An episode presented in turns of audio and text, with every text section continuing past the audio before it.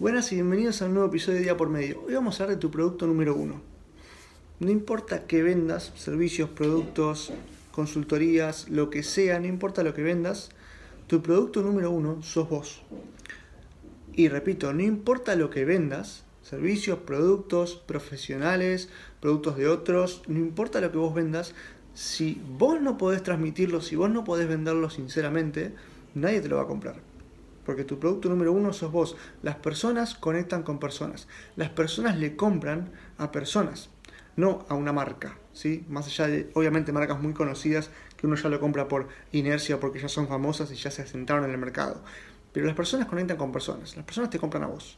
Más allá de tu producto, que es lo que les sirve, obviamente, que soluciona un problema. Pero si vos no lo transmitís bien, se lo van a ir a comprar a otro.